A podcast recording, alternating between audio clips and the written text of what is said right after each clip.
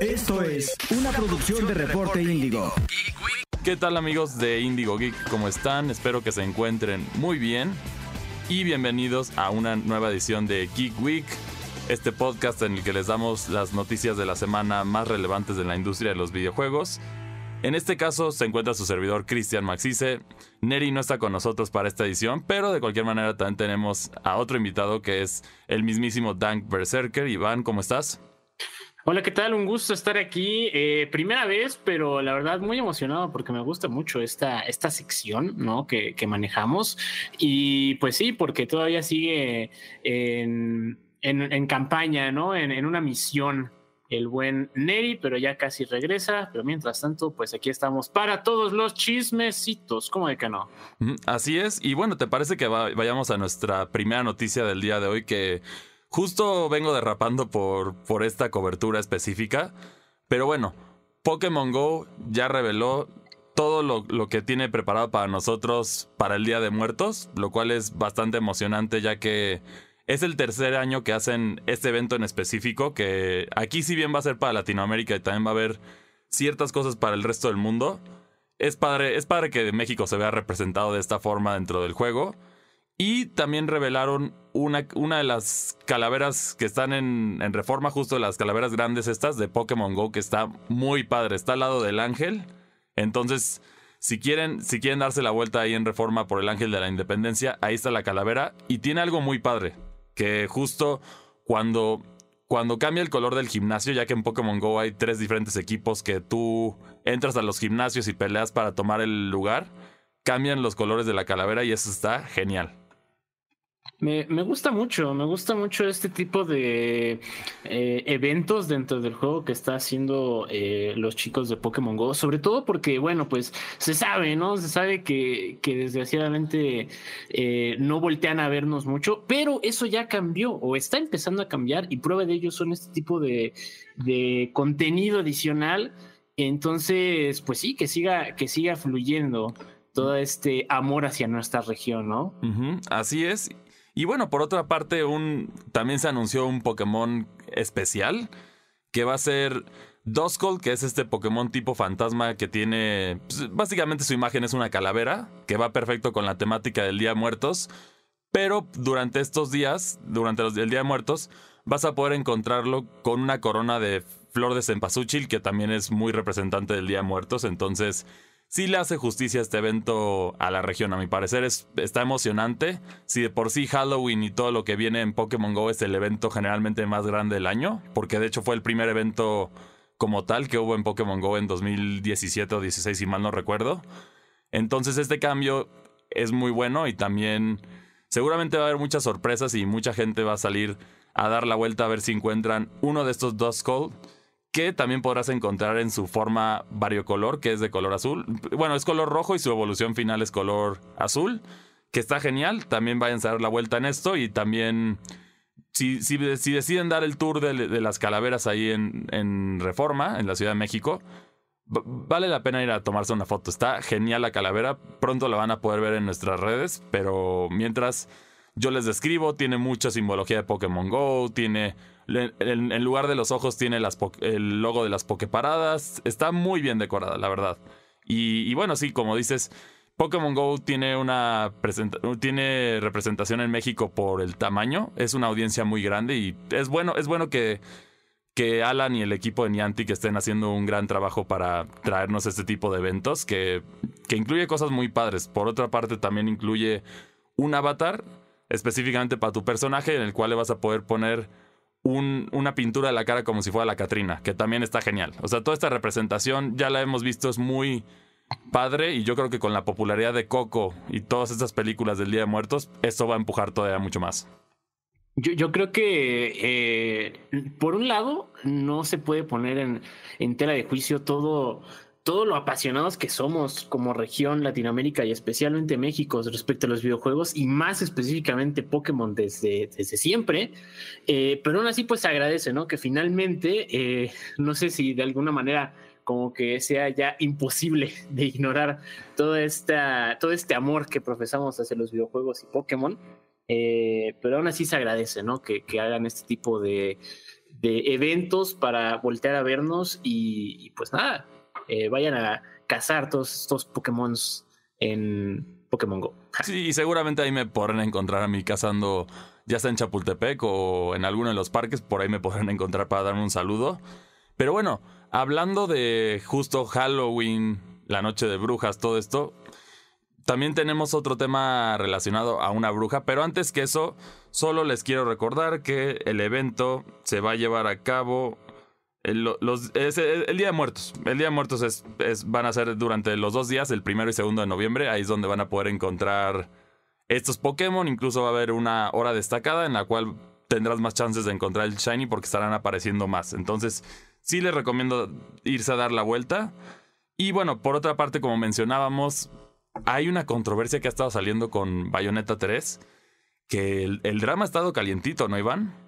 Sí, caray, esta situación eh, yo creo que, bueno, aquí hay que establecer dos cosas, ¿no? Está por un lado la postura y la perspectiva de los desarrolladores directos de Bayonetta y por el otro lado, pues los afectados, que en, esta, en este caso era la anterior actriz de voz de la propia protagonista y eh, bueno, detrás de ella pues también desafortunadamente muchos... Eh, actores y actrices de voz que han estado una o, varias ocasiones en una situación oficial, digo, similar, pero ¿a qué me refiero? A que básicamente pues ya está tocando la puerta Bayonetta 3 y pues realmente había generado bastante expectativa, bastante emoción entre los fans, pero todo, todo este pre antes del lanzamiento ya se vio manchado porque, eh, bueno, eh, la actriz original de voz que era nada más y nada menos que Elena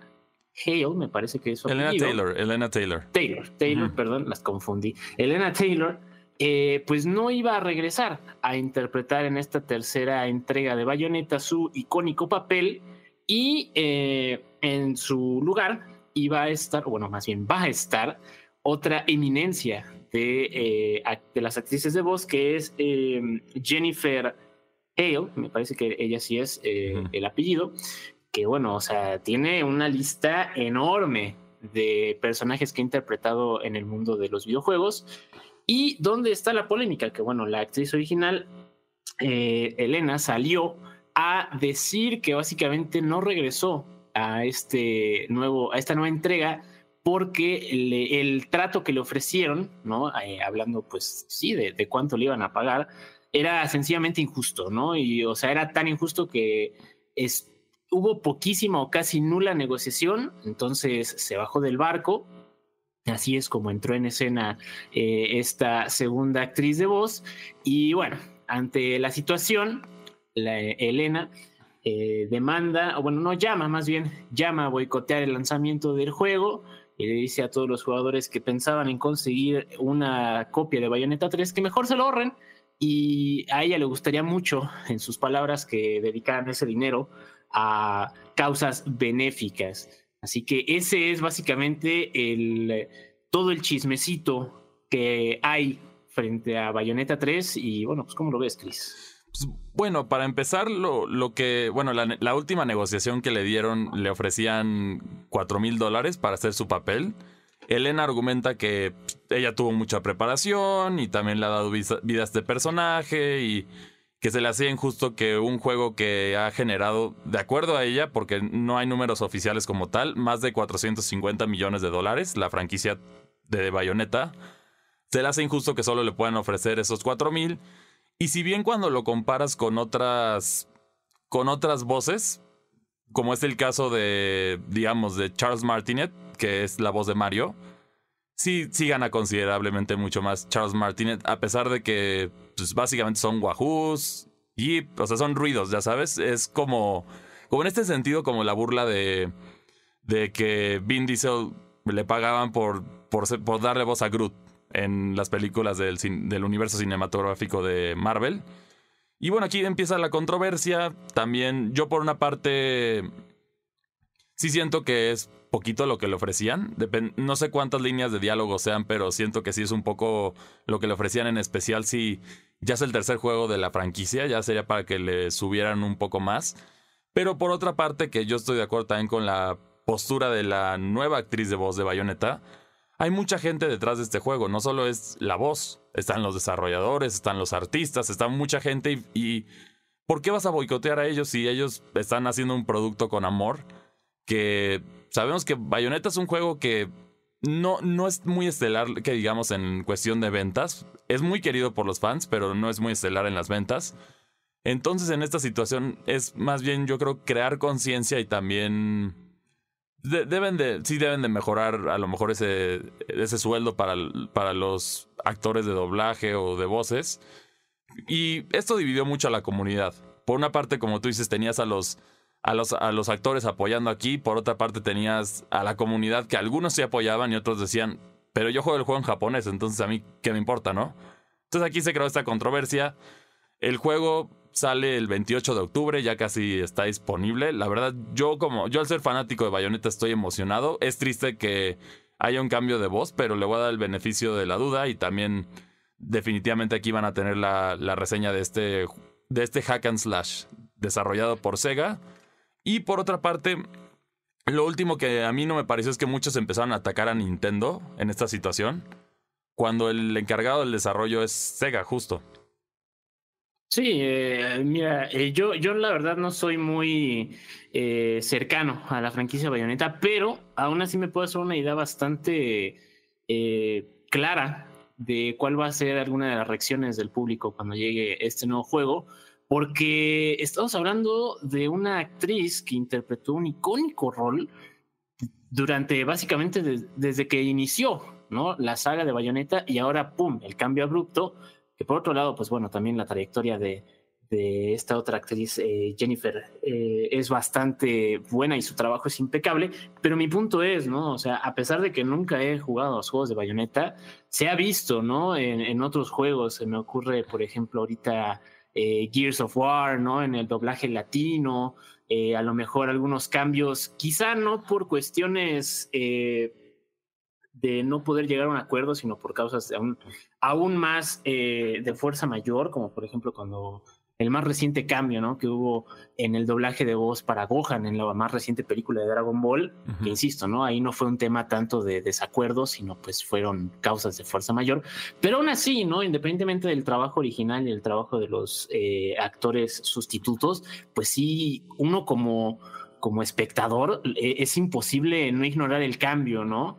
Que también por otro lado, y ya como pues si quieres para cerrar el, tema y pasar a otras cosas, mi estimado Chris, ya en estos momentos salió eh, un poco de no información al respecto, y es que el conocido periodista del medio, Jason Schreier, nunca he sabido pronunciar su apellido, pero el punto es que esta es una fuente bastante eh, confiable, pues ya dio un poco más de información al respecto y según fuentes, eh, sus fuentes cercanas a toda esta situación, eh, dicen por ahí que a Elena Taylor le estaban ofreciendo entre 3 y 4 mil dólares, efectivamente, pero por sesión de un total de cinco sesiones. O sea, ahí hagan sus cuentas de cuánto iba a ser el, el Serían pago total. 16 mil y 20 mil dólares, que ahí, eh, sí ya no suena tan trágico la situación. exactamente. Obviamente, como, como es el caso en estas eh, declaraciones, si quieren eh, verlo de cierta manera, pues eh, no revela sus fuentes, eso no quita su lo, sólidas que puedan ser, y más allá, más adelante todavía, dice que la respuesta a estas declaraciones ya la dio la propia. Eh, em, ahí se me fue la, se me fue el nombre, la propia Jennifer Hale, ¿no? Que es la, la, la, actriz, no, no es cierto, perdón, este. Elena Taylor. Taylor Elena Taylor, ajá, ya, ya Elena Taylor, la actriz original, ya dio sus, sus respuestas que dice, pues, eh, no, no sorprendería a nadie, ¿no? Que dice que son mentiras, que no es cierto, eso de los tres mil, cuatro mil por sesión eh, y que según ella, según eh, la actriz, esto es más bien como que un intento de parte del estudio de Platinum de salvarse el trasero. Entonces, eh, pues hay mucha incertidumbre al respecto. Todavía yo creo que estamos muy lejos de ver el final de esta situación, pero pues el tema ahí está, ¿no? y, al final del día yo creo que va a seguir dando de qué hablar, no solamente este caso en particular de Bayonetta, sino la polémica que hay, porque siempre ha habido todo un tema se sabe a nivel nacional y a, y a parecer a nivel internacional también de los pagos hacia los actores de voz. Así es, y, bueno, ¿ustedes qué opinan sobre este tema? ¿Están, están, ¿Van a comprar bayoneta o, van a boicotearlo? Pero bueno, pasando eso, vamos a uno de los pocos exclusivos que, que han salido de Xbox en los últimos meses. Que yo creo que sí está Xbox está sufriendo mucho todos los, los, retrasos que se dieron. Pero bueno, ¿te parece si hablamos un poco de, de este juego que es Scorn? Claro que sí, mi estimado Chris. Eh, Scorn, que finalmente ya eh, está disponible, como bien dice, es exclusivo para Xbox y bueno, también PC. Híjole, un título que definitivamente desde el primer vistazo ya de qué hablar, ¿no? Por el estilo que se carga. Y, bueno, pues la verdad es que al final del día, al menos en, el aspecto visual, en el aspecto estético, no decepcionó en absoluto. Eso no quita que no es para cualquiera. Eh, un título bastante pesado en diferentes eh, niveles, en diferentes aspectos. Y bueno, antes de, de avanzar un poquito más, dar un poco de trasfondo este título, Scorn, que fue anunciado desde por ahí de más o menos 2014 y la verdad es que tuvo un proceso de desarrollo bastante eh, traqueteado, bastante complicado, porque originalmente, eh, pues así que empezó como, como hasta historia de drama, ¿no? Empezó, todo empezó con un sueño, ¿no? En una, en una recaudación de fondos de Kickstarter desde el 2014 que no funcionó. Entonces, el primer intento de empezar a desarrollar esta idea fracasó, pasó un tiempo, como que volvieron a replantear la idea, volvieron a reenfocar eh, esfuerzos y después, hasta por alrededor del 2017, con un poco de inversión privada y una segunda campaña de Kickstarter que ahora sí eh, logró llegar a, la meta de, recaudación, pues ahora sí se puso en marcha el juego. Igual originalmente eh, la idea era que fuera una especie de lanzamiento episódico, ¿no? O sea, como acto 1, acto 2, yo qué sé.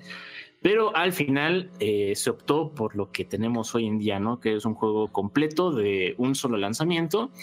Y bueno, Chris, antes de seguirle, me gustaría saber, eh, no sé, cómo, así tu, tu opinión preliminar, simplemente con lo que se ha visto en trailers, adelantos, ¿qué opinas tú de, de cómo pinta este juego. Mm, bueno, visualmente es único. Eso sí, desde los trailers se ve. Este estilo artístico que. Que sí, sí es, es, una pesadilla, básicamente. Mm, sobre el, tema, bueno, he, visto un poco de que es muy grotesco el juego. En, en el bueno y el malo sentido, ¿no?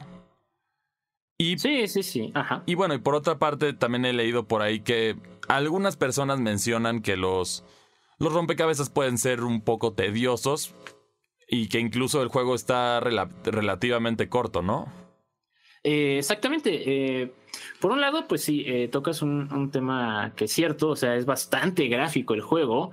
de hecho, al mismo tiempo es gráfico y único y no lo digo exagerando, sino que este estilo, por más caótico que se vea, está inspirado en dos eh, importantes artistas. Uno es de un nombre bastante impronunciable, un artista polaco, Stanislav creo que se llamaba, y el otro, más conocido y gracias, más fácil de pronunciar, el conocido artista suizo, eh, Geiger, que si les resuena un poco, es eh, la mente detrás del icónico Alien, el icónico xenomorfo de la, de la saga de las películas.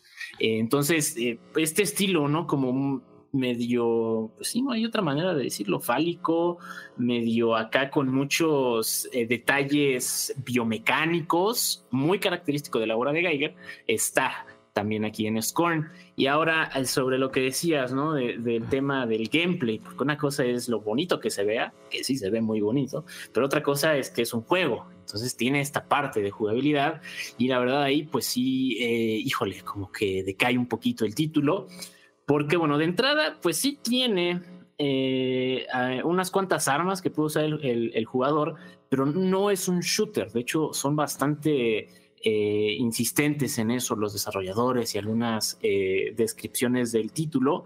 No es un shooter, es más una experiencia, como también lo mencionabas, de acertijos y, de aventura, inclusive. El problema es que los acertijos, algunos sí están buenos, otros están innecesariamente pues simplones, o sea, como de, ah, se pudieron haber esforzado más. Esto simplemente me está, me está haciendo el juego más este, complejo de lo que debería ser y no a un punto que no es disfrutable inclusive, ¿no? Eh, por el otro lado, pues las mecánicas de las pocas armas que hay, enfrentarse a los pocos enemigos que hay, sí se siente un poquito mm, no muy pulido, ¿no? Eh, por un lado, pues sí, está la parte de que es un juego que se inclina más al terror y los juegos de terror sí son a veces adrede complicados en su jugabilidad, ¿no? Para que el jugador pues trate de, controlar sus nervios porque en un ataque de pánico pues empieza a apretar botones a lo loco y, termina siendo peor la situación. Sí aciertan un poquito en esa idea de los, de los controles eh, complejos, pero a veces también sí se sienten muy, muy toscos. Esa es la palabra, muy toscos. Sobre todo, por ejemplo, eh, al momento de recargar las armas o así, sí se ve esa sensación como de que está la acción de algún nivel, algunos enemigos, y de repente, muy mecánicamente, el personaje que controla el jugador así recargando como que muy anticlimáticamente, no sé cómo explicarlo. Y por otro lado, pues también, eso no creo que sea malo, eso creo que sí es parte de, de la intención del juego.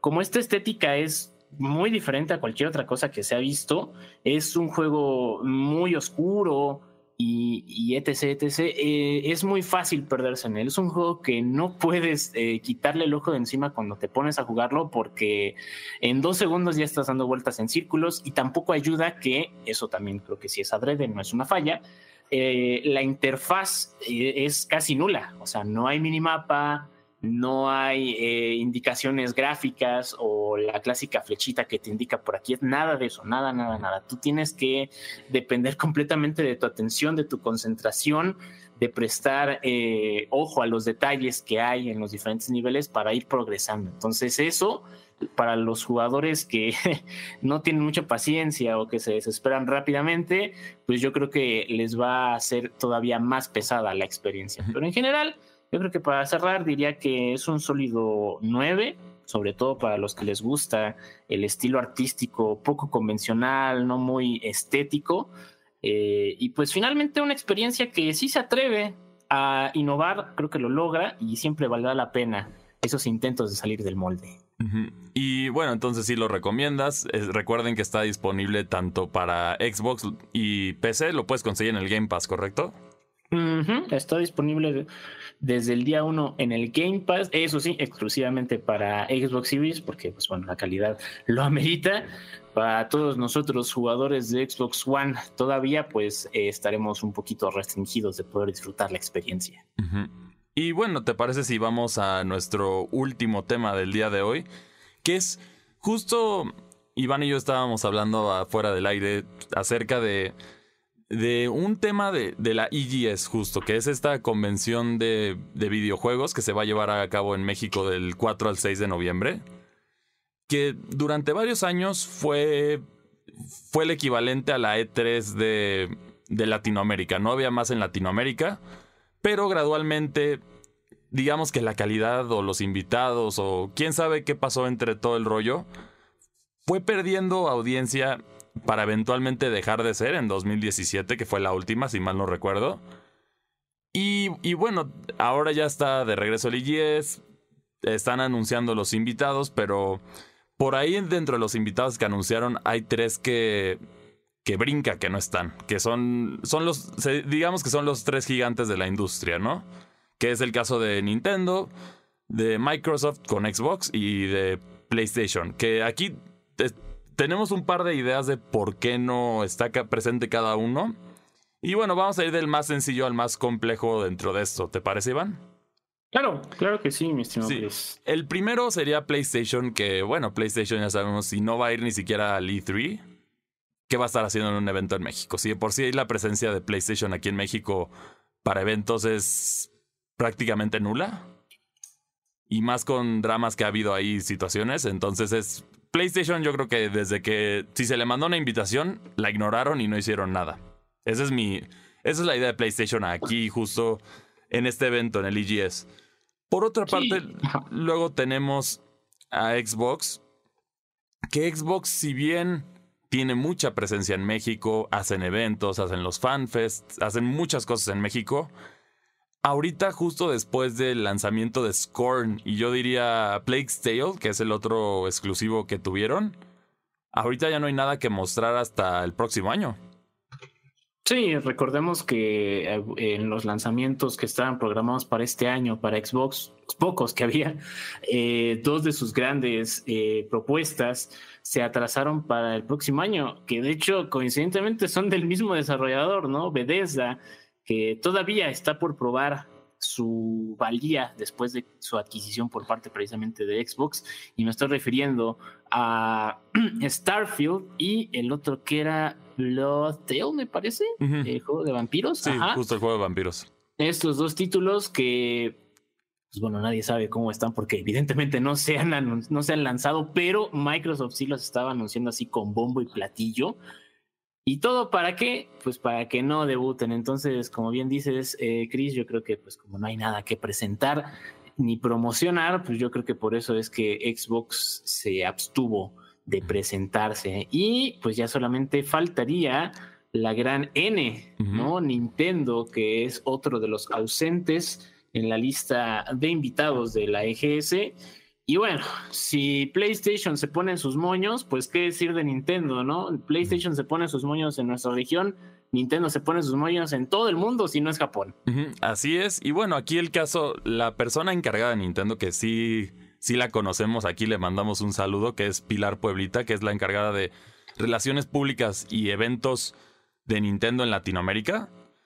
Aquí nuestra teoría justo con Nintendo es, bueno, Nintendo tiene muchos procedimientos, ¿no? Para autorizar cosas, tú, Latinoamérica, tienes que mandárselo a, Nintendo, Estados, Nintendo of America, ¿no? Que es el de Estados Unidos. Ellos lo tienen que mandar a Nintendo Japón. Y si cualquiera de esos no aprueba en ese momento todo, se regresa al paso uno y así tienes que hacer. Entonces, generalmente Nintendo hace estos eventos con muchísimo tiempo de, de, planeación. En la mayoría de los casos, incluso más de un año, ¿no? Pero aquí la situación es que el año pasado estábamos en pandemia. Nintendo no, no ha hecho eventos prácticamente presenciales. Sí, creo que el único que tuvieron presencia fue recientemente el Tokyo Game Show. Pero fuera de eso no ha habido prácticamente presencia en Nintendo en otras partes. Y yo creo que esta pandemia fue lo que, lo que evitó que Nintendo justo apareciera en el EGS porque no se puede autorizar a tiempo. Digamos que el EGS los invitó, ¿qué quieres? Ocho meses, un año antes, pero justo por el tema de la pandemia, yo creo que Nintendo dijo, ¿sabes qué? No, no se puede. Y por eso están ausentes ellos. Prácticamente de, invitados llamativos del, del EGS Justo ahorita tenemos a, John Romero, que bueno, sabemos todos los que somos gamers quién es, pero para aquellos que no ubican un pequeño jueguito que se llama Doom, que lo puedes portear a cualquier cosa. Él estuvo, él estuvo a cargo de esto. Entonces, él va a ser uno de los speakers que va a dar presentación ahí, que eso va a estar muy interesante. Y por otra parte tenemos la presencia de Konami con tanto Konami como la marca y EA Football, que seguro habrá algún torneito o, algo así. Y por otro, que también es curioso, tenemos también tenemos de invitado a Niantic. Que para aquellos que no saben quién es Niantic, es justo los desarrolladores de Pokémon Go, entre otras cosas. Que también van a tener presencia y también ya se anunció un mini evento especial que va a haber durante el EGS. Que va a haber, va a haber diversos Pokémon que van a aparecer y van a coincidir con este, con este evento. Entonces también eso está padre. ¿Tú qué opinas de los invitados? Hemos visto que la mayoría son desarrolladores indies, que seguramente lo padre de esto es que ellos iban a enseñar sus juegos y van a tratar de empujar los juegos porque los indies son más abiertos a estas cosas. No se, no se hacen los difíciles como, como diríamos los desarrolladores más grandes, ¿no? Pues sí, eh, me llama bastante la atención, eh, como bien mencionabas, el, invitado digital, así lo, estaban promocionando, que es John Romero, sobre todo porque, o sea, sí confirmaron ya su asistencia, pero no de exactamente de qué va a ser su ponencia, de qué va a ser su, su tiempo en la EGS. Entonces, la verdad, viniendo de él, puedo esperarme cualquier cosa en el mejor de los sentidos. Y bueno, pues también a mí me gustaría agregar que esta edición de la EGS, pues sí es como que el triunfal regreso de, la, de la convención, pero al mismo tiempo yo creo que es una oportunidad muy importante, porque lo habías mencionado ya, ¿no? Eh, claro, con gusto y se reciben de buen grado que todos los desarrolladores indie se, suban al barco, pero si por algo mm, se hacen los difíciles las desarrolladores y marcas grandes, pues es yo creo que por una entendible mm, incredulidad o, escepticismo, ¿no? Entonces, esta primera, bueno, no primera, pero esta nueva edición de la EGS yo creo que es una muy importante oportunidad para que si todo sale bien con lo que hay, eh, los organizadores se pongan las pilas y bueno, ya después si dan un buen sabor de boca, pues a lo mejor en siguientes ediciones habrá mucha más apertura y disponibilidad de potenciales invitados, ¿no? Y bueno, también de, los grandes, yo creo que en el caso de PlayStation lo veo muy difícil, pero por lo menos Nintendo y Xbox, si tuvieran algo que ofrecer en ese caso interesante o juegos que quisieran compartir, seguramente si le va bien al EGS van a estar ahí, porque, bueno, como lo dijo Pilar, pues en, la, en, la, en el equivalente, en el EGS, si mal no recuerdo, el de Brasil, que también es otro evento, es el, evento más grande de Latinoamérica de videojuegos. Ahí sí hay presencia de Nintendo, hasta Pilar lo ha dicho, entonces... Sí, aquí es un tema de. Yo creo que están midiendo las aguas a ver qué tal va a funcionar esto. Que yo creo que todos le deseamos bien al evento. Para tener un evento padre y grande de videojuegos en México que pues, muchas personas por diversas cuestiones o no pueden volar a Brasil o no pueden ir a la E3 y bueno, menos, menos ir a Gamescom o ir a, al Tokyo Game Show, ¿no? Entonces yo creo que se tienen que poner las pilas para hacer un evento divertido, memorable, que a la gente le guste. Si bien los indies, eso, eso yo lo veo bien. O sea, que los indies vayan a exponer sus juegos porque hemos visto, bueno, hay saludos a, nuestros amigos de Devolver Digital, que pues, hemos visto que hay calidad. También hay calidad en los juegos indies, entonces tampoco es solo, no es menospreciar. o sea, que tú ves el line-up y a lo mejor no sabes quiénes son muchos de ellos, pero hay varios indies y eso, eso está genial. Te va, seguro vas a encontrar juegos encantadores, ¿no? Que también juegos indies nos han dado joyas como, como lo es Hollow Knight, como lo es Ori, como lo es también Shovel Knight, Shantae. O sea, sí, hay, un, hay una lista enorme de juegos indies que la verdad se rifaron y bueno, más recientemente populares como Cult of the Lamb, ¿no? Ajá, y, bueno, también yo creo que aprovechar en general esta oportunidad porque, bueno, yo creo que es una situación universal que nosotros eh, a veces gozamos y otras veces padecemos. Estamos hablando de Estados Unidos, entonces es muy fácil que se preste como estamos al lado, pues eh, organizar eventos eh, de talla internacional y toda esta situación simplemente es probar nuestra, probar que podemos eh, pues dar un buen evento, ¿no? Organizarlo bien. Entonces, yo creo que esa puede ser una ventaja que pudiéramos explotar, así que la EGS, ojalá le vaya bien y más porque es un potencial para mediano y largo plazo para ellos. Sí, y ya lo habían logrado. Antes eran el referente en Latinoamérica, no había otro evento más que el EGS. Entonces lo lograron. Puedes comparar las primeras entregas del EGS con la última que, bueno, prácticamente sí fue en su mayoría espacio de Office, Office Depot, Office Max, no me acuerdo, pero sí hubo un cambio ahí. Entonces se deben de poner las pilas y traer este evento para que todos los gamers mexicanos tengan su espacio para celebrar, porque como lo dices, es Estados Unidos, está cerca, pero pues no es lo mismo volar o irte en coche de, digamos, de Guadalajara a la Ciudad de México o de, Monterrey a la Ciudad de México. Bueno, de Monterrey es la excepción, pero del centro del país no es lo mismo ir a la Ciudad de México que volar a Los Ángeles o volar a Atlanta, como iba a ser el E3, ¿no? Entonces, esta situación la tienen que aprovechar y yo creo que va a ser una experiencia padre y bueno, seguramente ahí nos van a estar viendo a nosotros. Pero bueno, ya se nos acabó el tiempo. Esto es lo que tenemos para ustedes el día de hoy.